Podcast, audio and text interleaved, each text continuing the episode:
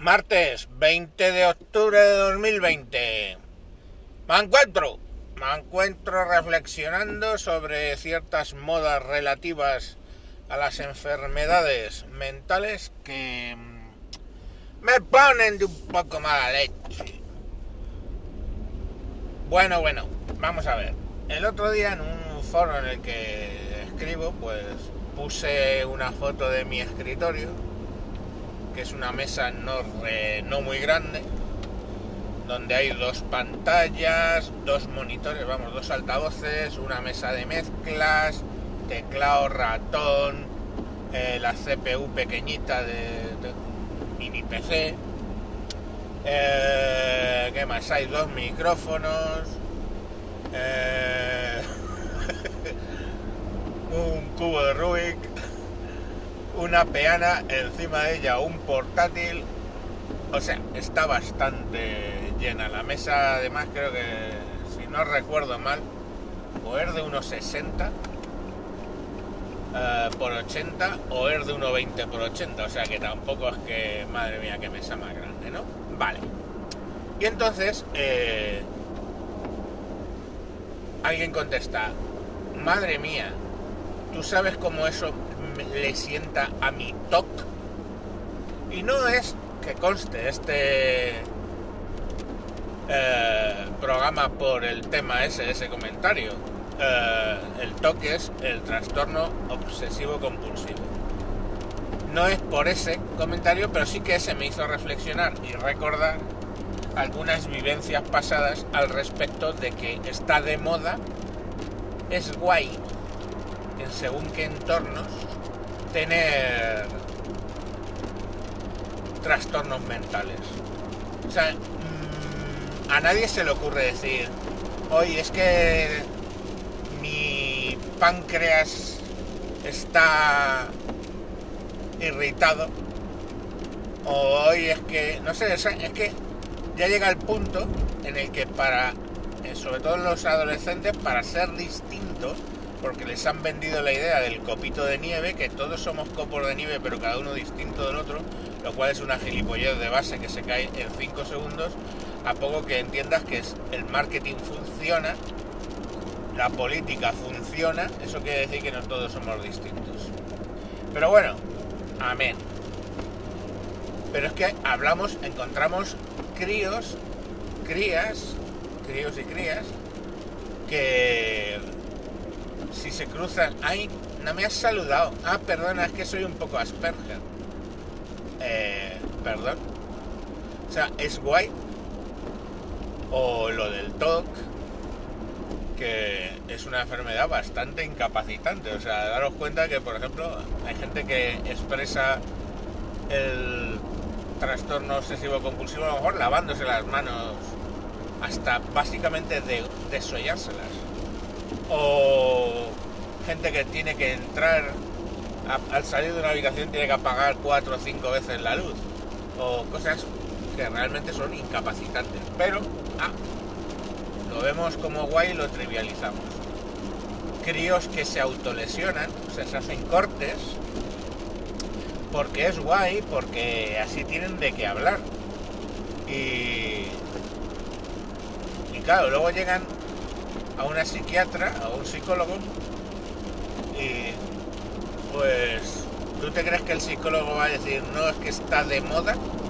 Pues sí, eh, está de moda. Es una moda, como los simular trastornos alimenticios. El problema con el simular trastornos alimenticios es que, curiosamente, acaban generando trastornos alimenticios ya sea bulimia, sobre todo bulimia, o, o anorexia, pero cuando han estado simulando anorexia, eh, lo que se suele generar es una bulimia. Y entonces, mm, bueno, pues es guay porque les hace ser distintos. Entonces yo creo que hay ahí una labor de los padres de tratar de explicarles eh, que las enfermedades mentales son una cosa muy complicada, muy problemática, muy incapacitante y que se dejen de mm, sentir especiales diciendo que, que ellos están muy deprimidos a ver si le mandan litio.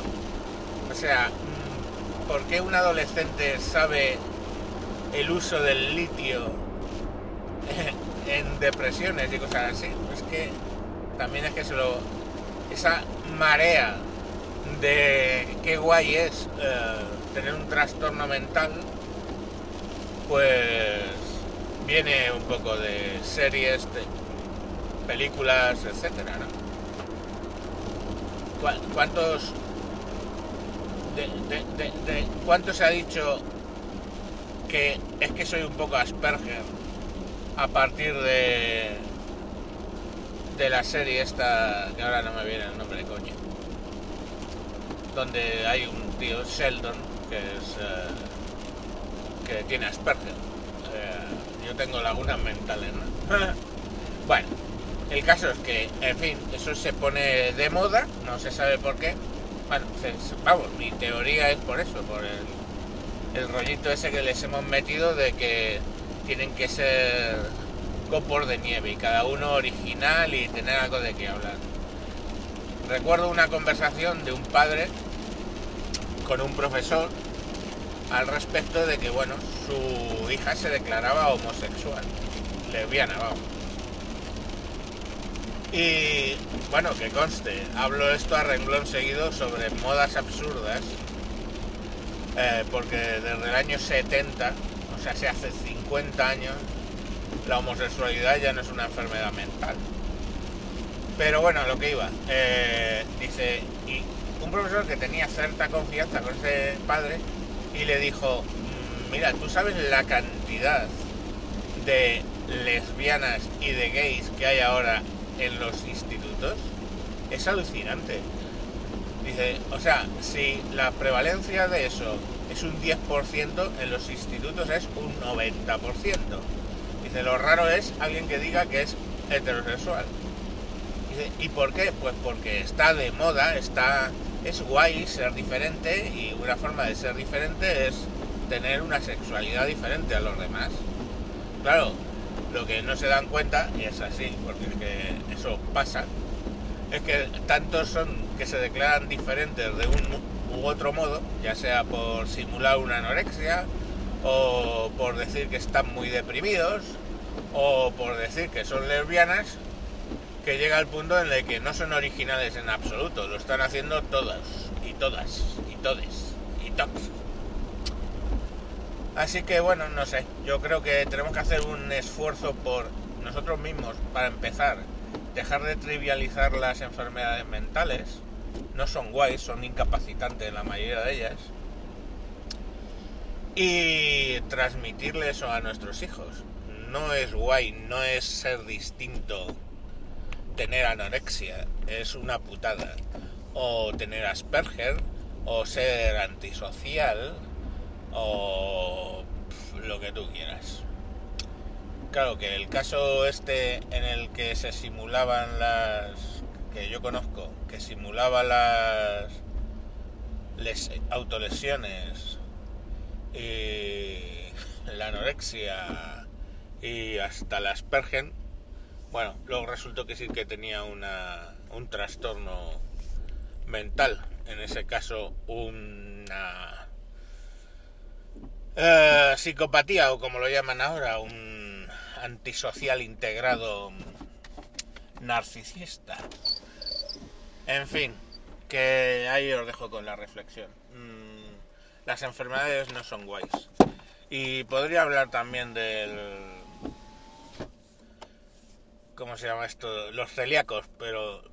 presuntos celíacos, pero lo dejamos para otro capítulo. ¡Hala! ¡Adiós! ¡Adiós! Enfermedad mental.